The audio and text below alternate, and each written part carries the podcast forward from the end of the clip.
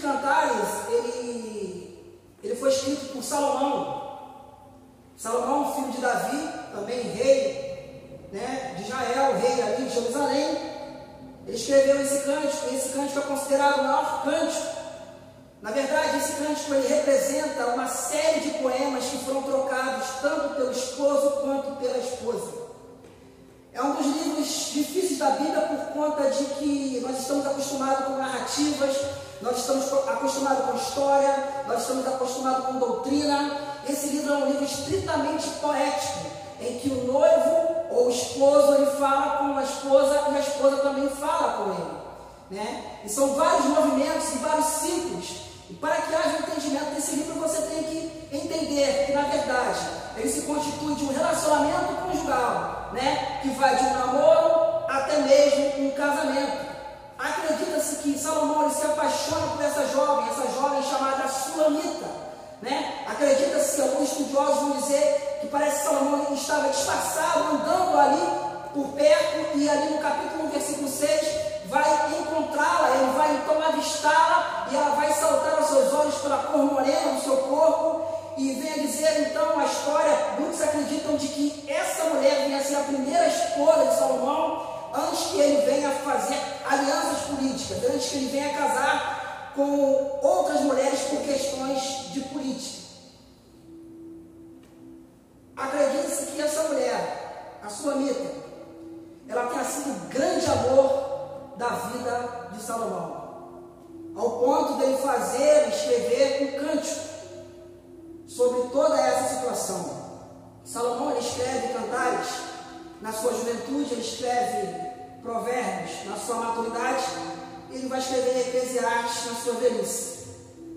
E aí você pode pensar, mas o que de repente, qual é a relação, né?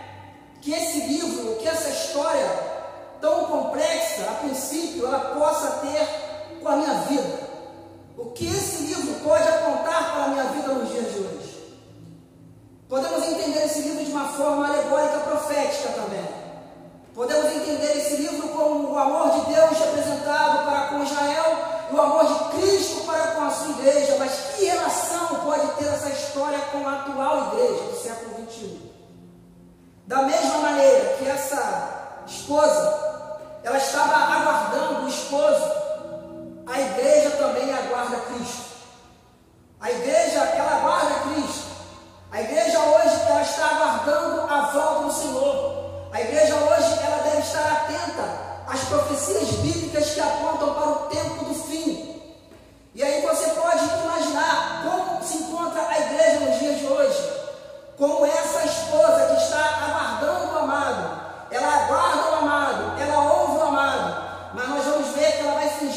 indiferença, né? E depois ela vai buscar ao amado imediatamente.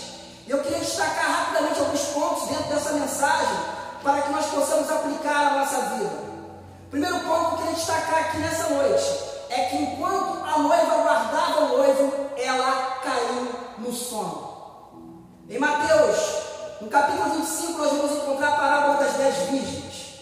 E você vai ver que apesar de ter cinco loucas, cinco prudentes, todas elas dormiram. Isso aponta para os tempos do fim. Isso aponta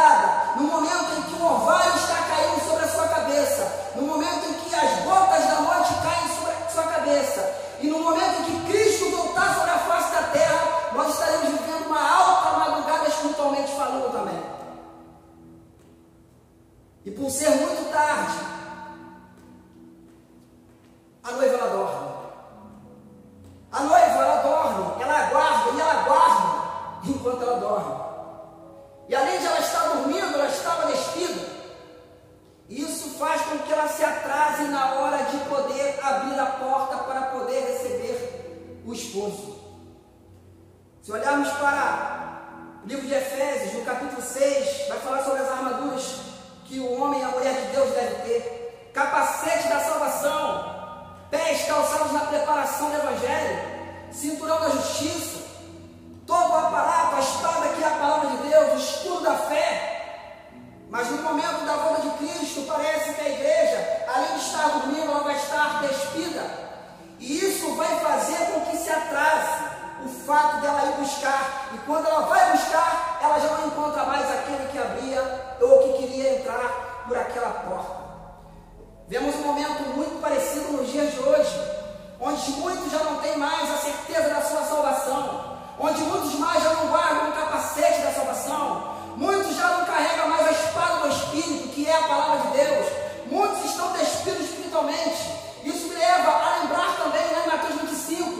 quando vai falar do despertamento daquelas virgens, quando elas ouvem, aí vem o noivo, e quando elas ouvem, elas se despertam, mas aquelas que estavam com a sua lâmpada se apagando, não tinham azeite na sua vasilha, e por não ter azeite na sua vasilha, sua lâmpada se apagando, agora elas vão pedir a quem tem emprestado. E a resposta daquelas que têm o azeite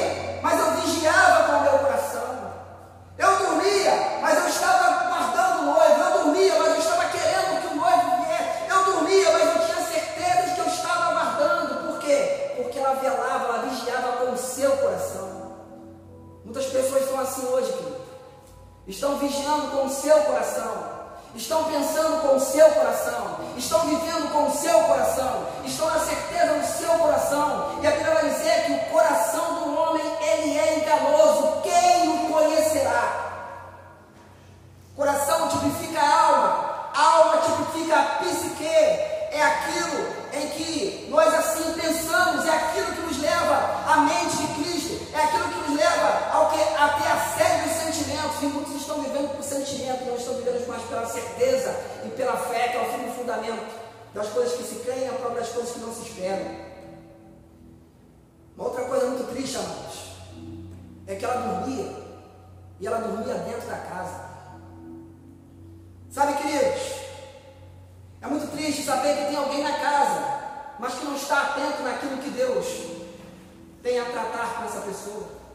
É muito triste saber que em todo